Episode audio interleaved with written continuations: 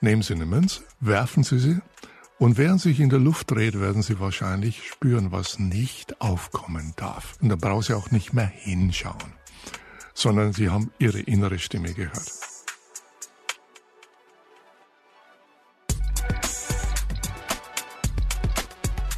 Hallo und herzlich willkommen. Ich bin Antonia Götsch und das ist wegen guter Führung der ehrliche Führungspodcast vom Harvard Business Manager. Und ehrlich gesagt, manchmal finde ich selbst ganz schön schwer, gute Entscheidungen zu treffen. Wie jeder Mensch treffe ich mehr als 20.000 Entscheidungen pro Tag. Manche Studien sagen sogar, das sind 35.000. Da ist aber natürlich auch jede Routineentscheidung mit dabei, also wie viel Zahnpasta auf die Bürste drücken etc. Andere Entscheidungen sind da schon etwas komplexer. Wen soll ich einstellen? Höre ich da eher auf meinen Bauch oder folge ich damit vielleicht sogar einem Vorurteil? Eine Frage, die mich ganz regelmäßig beschäftigt. Oder dann Fragen wie, nehme ich das Jobangebot im Ausland an? Ist das Unternehmen wirklich gut für mich? Wem glaube ich im Streit zwischen zwei Teammitgliedern? Der Wissenschaftler Gerd Gigerenzer ist überzeugt, dass kluge Entscheidungen vor allem auf Bauchgefühl basieren. Und damit steht er ja quasi in Opposition zu ziemlich viel, was an den Business Schools gelehrt wird. Und er sagt das auch gerade jetzt, wo immer mehr Entscheidungen von Algorithmen getroffen werden. Gigerenzer ist 76 Jahre alt und man könnte fast sagen, einer der Rockstars der deutschen Wissenschaft. Er hat Dutzende Preise gewonnen und etliche Bestseller geschrieben. Wir haben darüber gesprochen, wie wir nun im Alltag ganz konkret zu klugen Entscheidungen kommen, was man vom Dating lernen kann und was ich auch als Mutter heute darüber verstehen muss und was ich meinem Kind beibringen muss, um in Zukunft gute Entscheidungen zu treffen. Das ist Folge 1 meines neuen Podcast-Projekts und ich hoffe, ihr bleibt hier dabei auf diesem Kanal, auch wenn ihr Astrid wahrscheinlich genauso vermisst wie ich. Lasst mir gerne eine gute Bewertung da, damit auch andere wegen guter Führung in ihrem Player finden.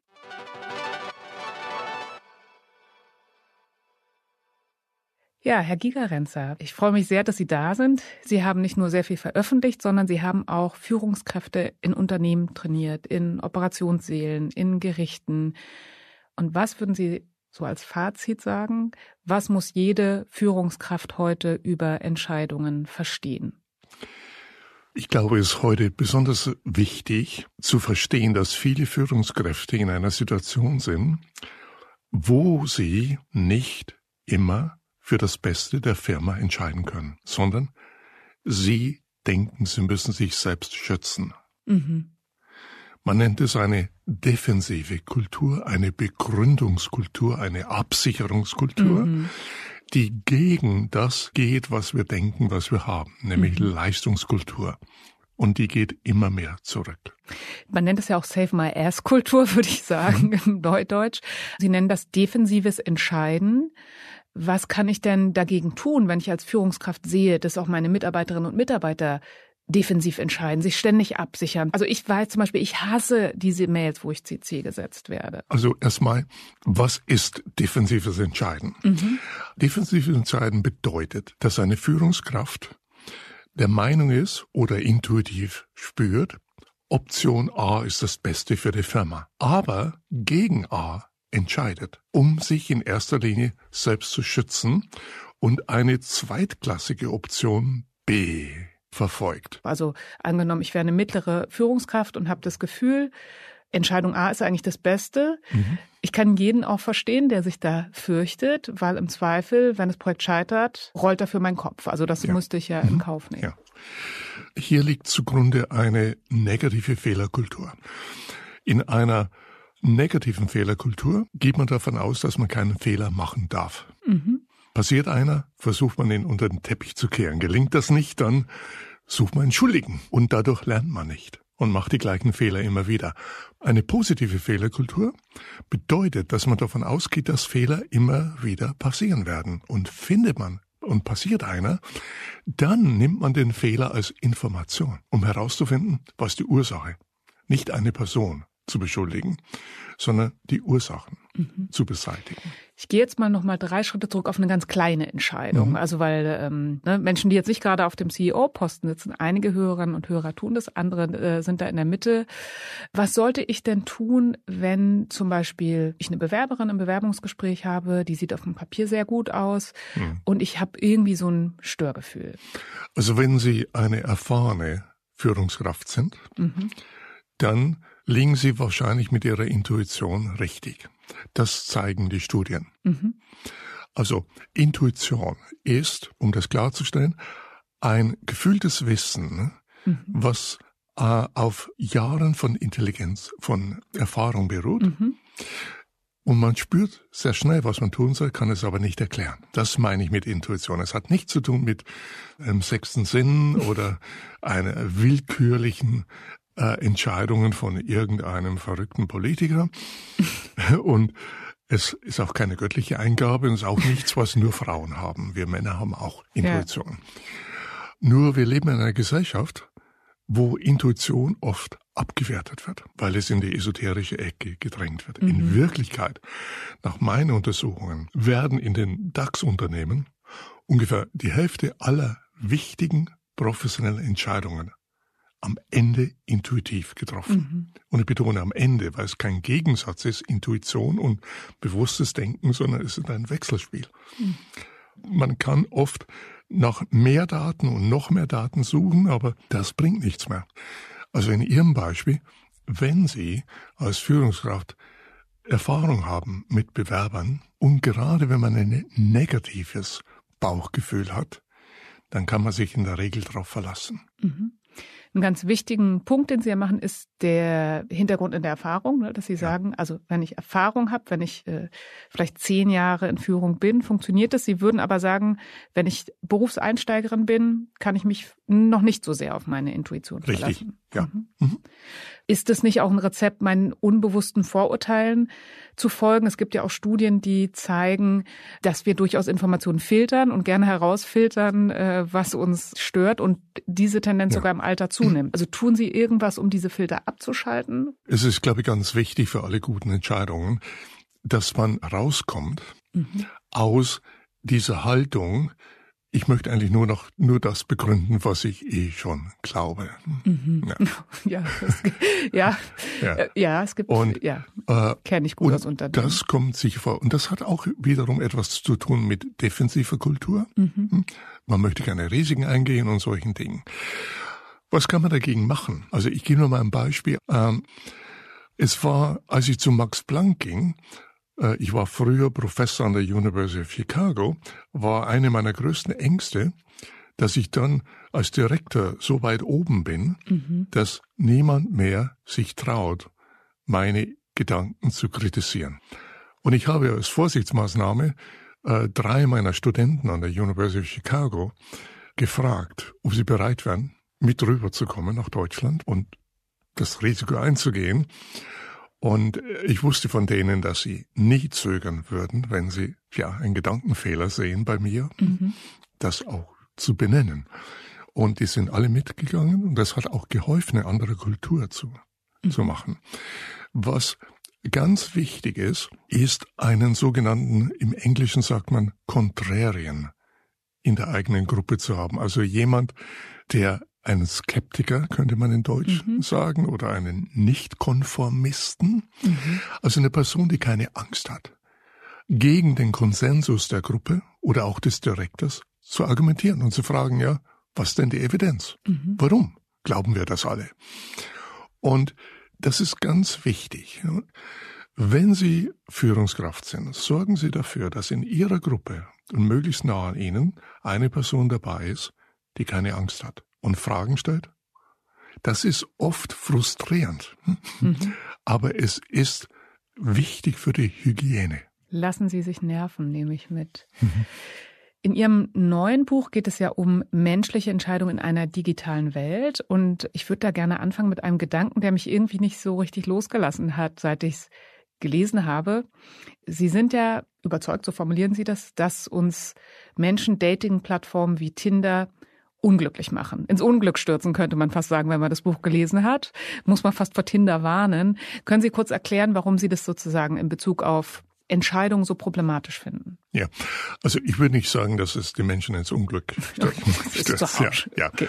Nein, es geht darum zu analysieren, einmal, wie gut sind äh, diese Plattformen wirklich. Und alle Studien zeigen, dass trotz all der Reklame sie die gleichen Chancen haben, die große Liebe zu finden, wenn sie im Internet in einen Chat Form gehen, ja, wo sie Menschen finden, die ähnliche äh, Interessen haben wie sie, oder wenn sie einfach tanzen gehen, oder wenn sie in ihrem Beruf das Feld um sich sehen, oder sich einen Hund besorgen und mhm. Gassi gehen und andere Hundebesitzer kennenlernen. Mhm.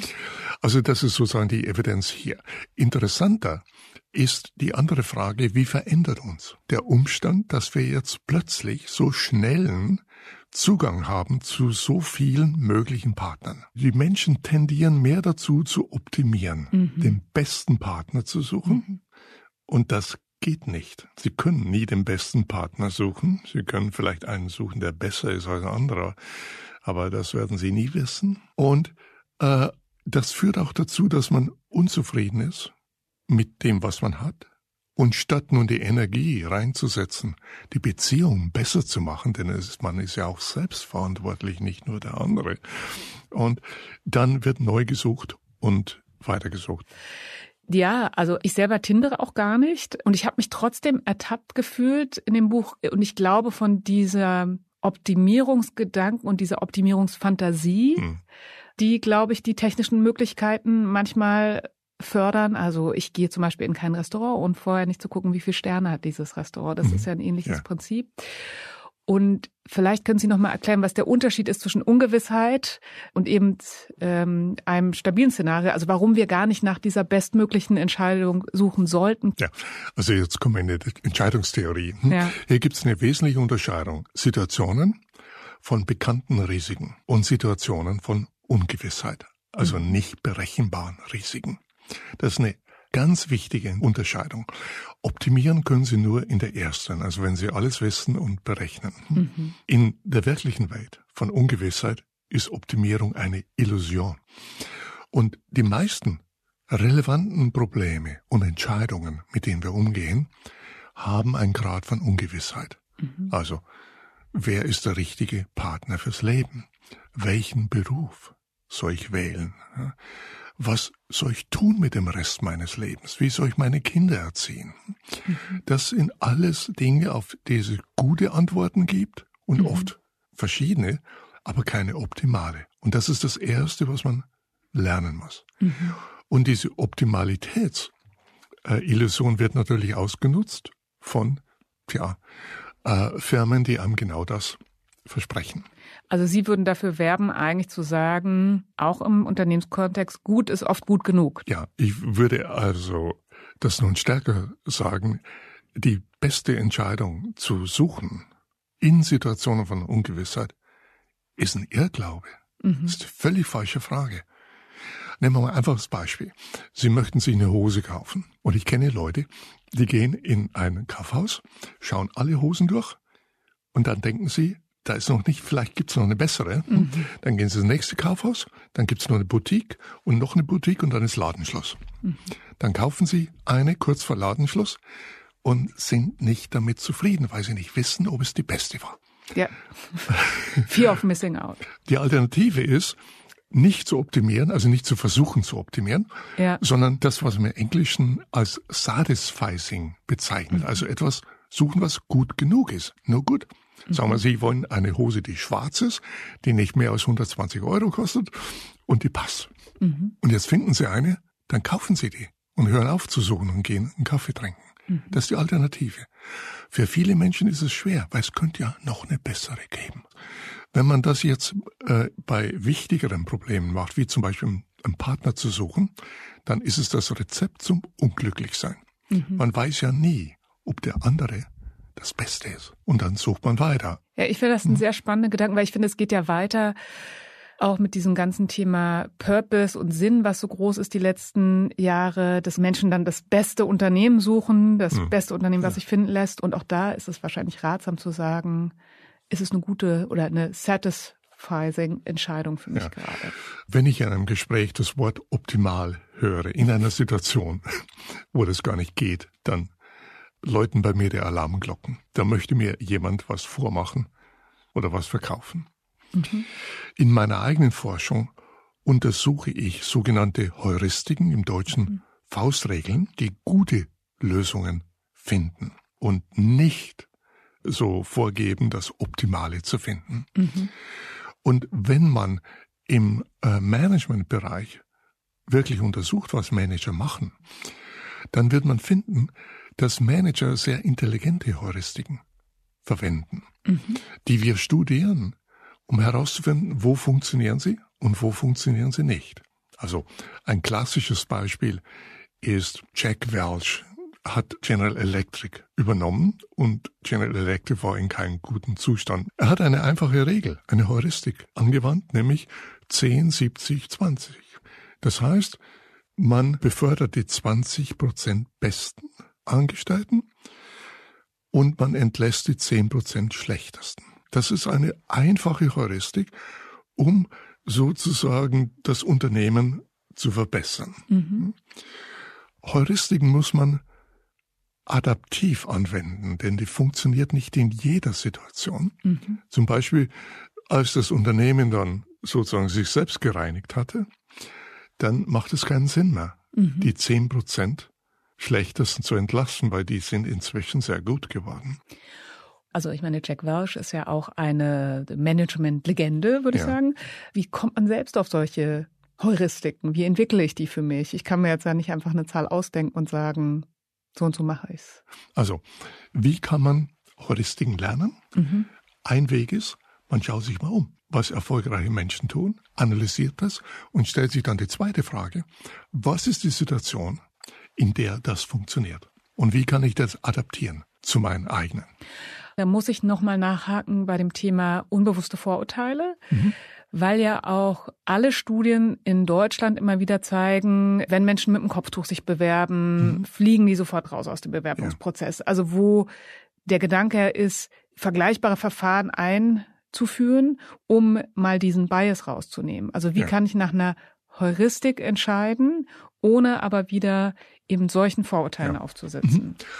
Vorurteile sind überall da, aber die sind nicht charakteristisch für Heuristiken. Mhm. Also wir wissen, dass Algorithmen genauso mhm. die Vorurteile ihrer Daten reproduzieren. Klassisches Beispiel. Wir hatten eine Situation, wo im Orchesterbereich mhm. über lange Jahre kaum Frauen bei den großen Orchestern mitspielten. Was hat man gemacht und inzwischen erfolgreich? Vorspiele hinterm Vorhang mhm. und noch einen Teppich gelegt, damit die Juroren nicht etwa über Hinweisreize wie das Klappern von Stöckelschuhen mhm. Information bekommen. Also das sind äh, ganz konkrete Wege, um Vorurteile aus dem Weg zu schaffen. Mhm. Aber die sind nicht charakteristisch für für Heuristiken. Das wird eher immer behauptet in der ja, Literatur. Ja, das ist in der Literatur ja. und vielleicht auch, finde ich nochmal wichtig, den Hinweis. Ich finde schon auch, dass Menschen sich manchmal auf diese Intuition herausreden ja. oder das als ja. Argument nehmen, wenn sie eigentlich tatsächlich unbewusste Vorurteilen folgen und Menschen einstellen, die sie vom Golfplatz mhm. kennen, ja. zum Beispiel. Aber nochmal, mhm. das ist nicht, was ich mit Intuition mhm. meine. Mit Intuition meine ich das, was eine Judith Polgar oder andere Schachmeister Mhm. meinen oder Magnus Carlsen, wenn sie berichten, wie sie spielen. Intuitiv, aber das schließt nicht aus, dass man da Schachbücher wälzt mhm. oder lernt. Mhm. Die ganze Idee, dass Intuition und bewusstes Nachdenken Gegensätze sein und das letztere, bewusstes Nachdenken meistens das Richtige ist, ist eine Fehleinschätzung, die ein Interview mit 17 Nobelpreisträgern, wo die gefragt worden sind, wie kam sie zu ihrem Durchbruch? Fast alle sagen, es ist ein Hin und Her zwischen einem Hunch, ein, eine Intuition und Analyse, also Forschung und dann wieder eine Intuition, dann wieder Forschung. Und die menschliche Intelligenz ist eben zum Teil unbewusst. Und ohne diese würden wir herzlich wenig verstehen. Wo Sie gerade von dem Pendeln sprechen, da fand ich auch sehr spannend. Aus Ihrem Buch Bauchentscheidung habe ich eine Geschichte mitgebracht. Auch da geht es wieder um Dating. Man kann an Dating offensichtlich alles lernen. Und ähm, Sie beschreiben da die Geschichte eines Freundes, der sich zwischen zwei Frauen nicht entscheiden kann. Ja.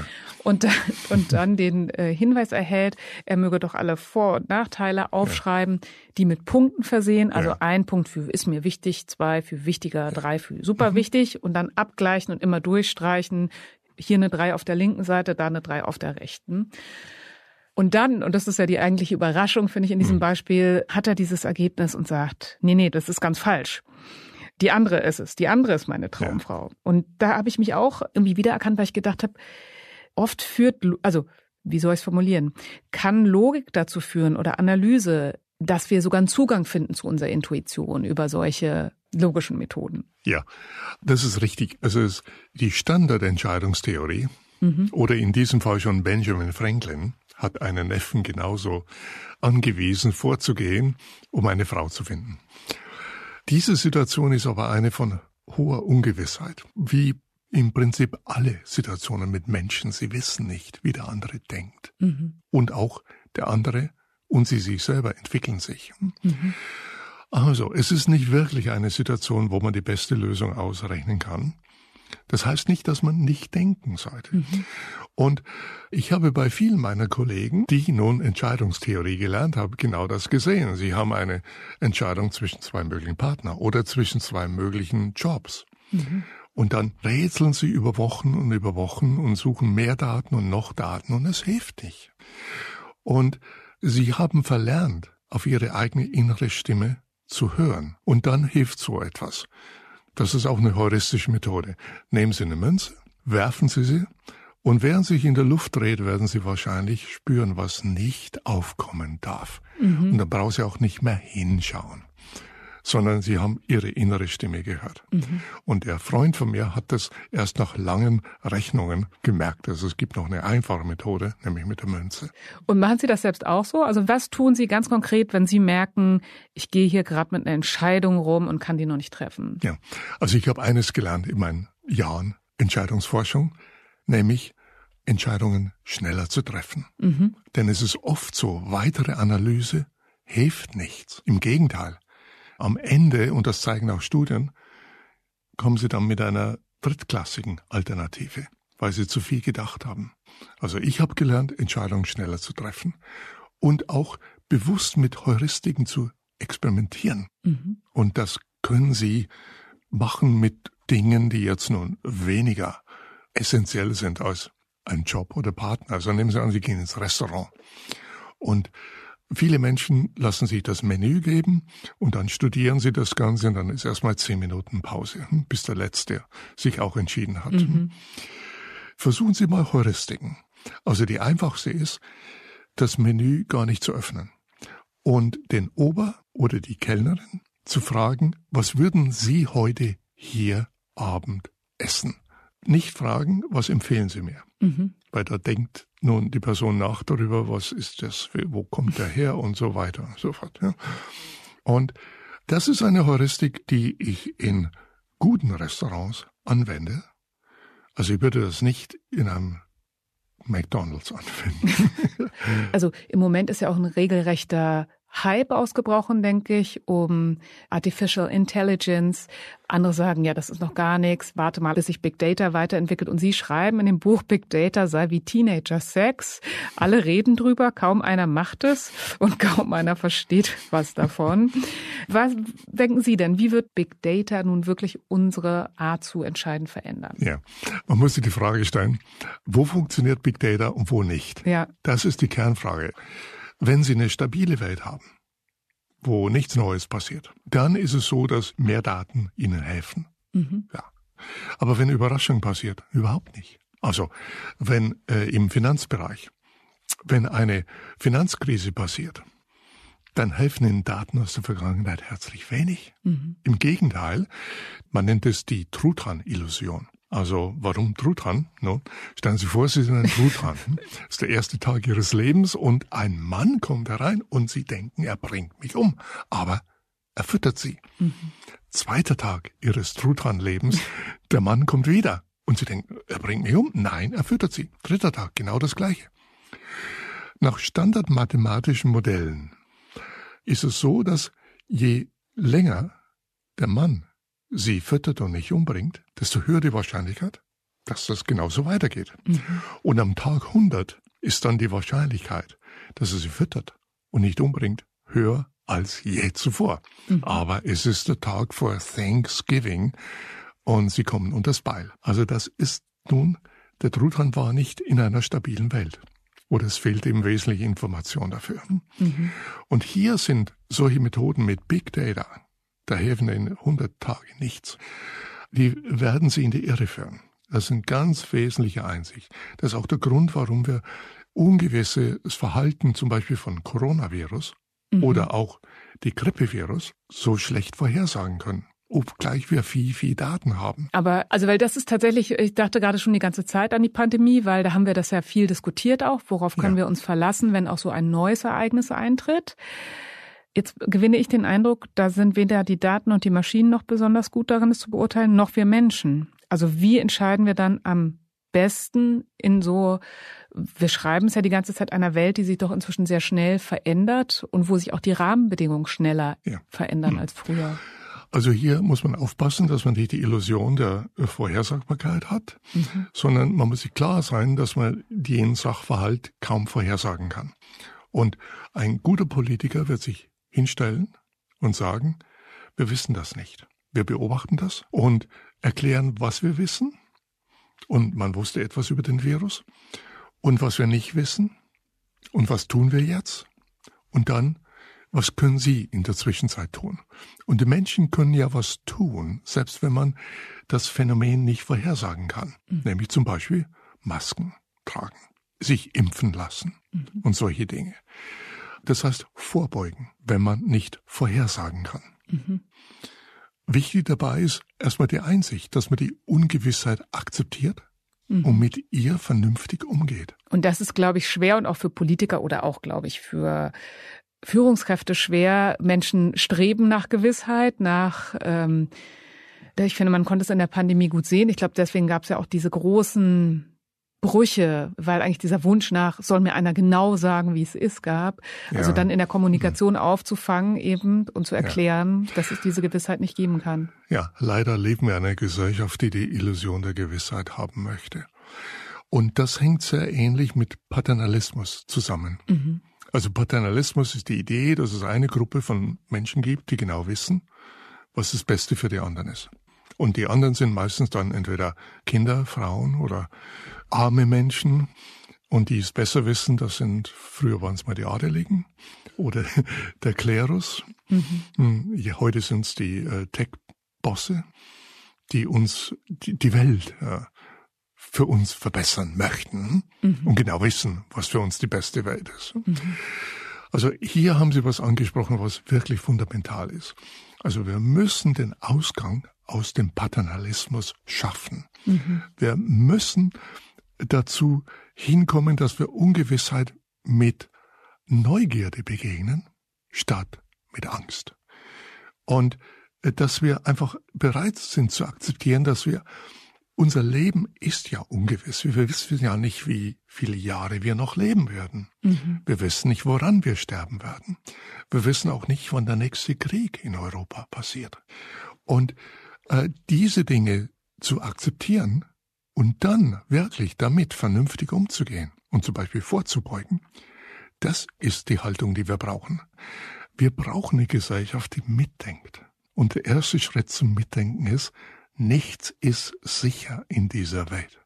Und wenn ich das glaube, dann stecke ich immer noch in einem Paternalismus drin. Dass ja, mir ein mhm. Gott oder ein Gesundheitsminister oder wer immer die Sicherheit vermittelt, die es nicht gibt. Herr Gigerenzer, wir könnten ewig weitersprechen. Und ich merke immer, wenn ich mit einem Wissenschaftler spreche, gehe ich mit vielen Antworten raus, aber auch mit vielen neuen Fragen. Ich habe jetzt zum Abschluss noch drei Fragen, die in eine ganz andere Richtung gehen. Für die neue Rubrik wegen einer guten Empfehlung. Welches Buch haben Sie am meisten verschenkt? Hm. Also was ich äh, ganz toll finde, was wirklich kurz ist, mhm. ist der Aufsatz von Kant über die Aufklärung. Das ist so ein kleiner Reklambuch. Und da hat Kant im, ganz am Anfang wirklich die Idee. Ja? Mhm. Also Aufklärung ist der Ausgang des Menschen aus seiner selbstverschuldeten Unmündigkeit. Und äh, fährt fort, und selbstverschuldet ist das, wenn es nicht aus Mangel des Verstandes kommt, sondern aus Mangel des Mutes. Was ist das schönste Geschenk, das Sie in den letzten zwölf Monaten bekommen haben? Ich glaube, Ihr Geburtstag ist ja auch gar nicht so lange her. Vielleicht gab es auch ein schönes Geburtstagsgeschenk. ja, schönstes Geschenk. Also meine Tochter hat mir gerade erzählt, dass sie zum zweiten Mal schwanger ist. Ah, ja, das ist natürlich ein schönes Geschenk. Und wir haben auch eine Zweijährige. Also ich lerne von Kleinkindern mhm. zu sehen, mit offenen Augen durch die Welt zu gehen. Und gibt es etwas, was Sie von Ihren vielen Reisen mitgebracht haben, was Ihnen immer noch besonders gefällt? Äh, eines meiner Hobbys war Tauchen, mhm. Scuba-Tauchen. Und habe da viele Dinge aus dem Meer mitgebracht, aber nur Dinge, die schon tot waren. Mhm. Also wie zum Beispiel große Mördermuscheln oder ein, eine wachsende Perle in einer mhm. Muschel. Und solche Kunstwerke der Natur gefallen mir, aber auch Kunstwerke der Menschen. Also ich habe eine ganze Sammlung von Schnitzereien ja. Hm, und solchen Dingen. Und auch so eine kleine Wunderkammer mit äh, Mineralien mhm. und mit Opalsteine, die faszinieren mich. Herr Gigerenzer, ich danke Ihnen ganz herzlich für das Gespräch und die vielen Gedanken und die klugen Impulse, die ich mit nach Hause nehme. Ja, es war mir eine Freude. Und vielleicht das Wichtigste ist, haben Sie den Mut zu denken.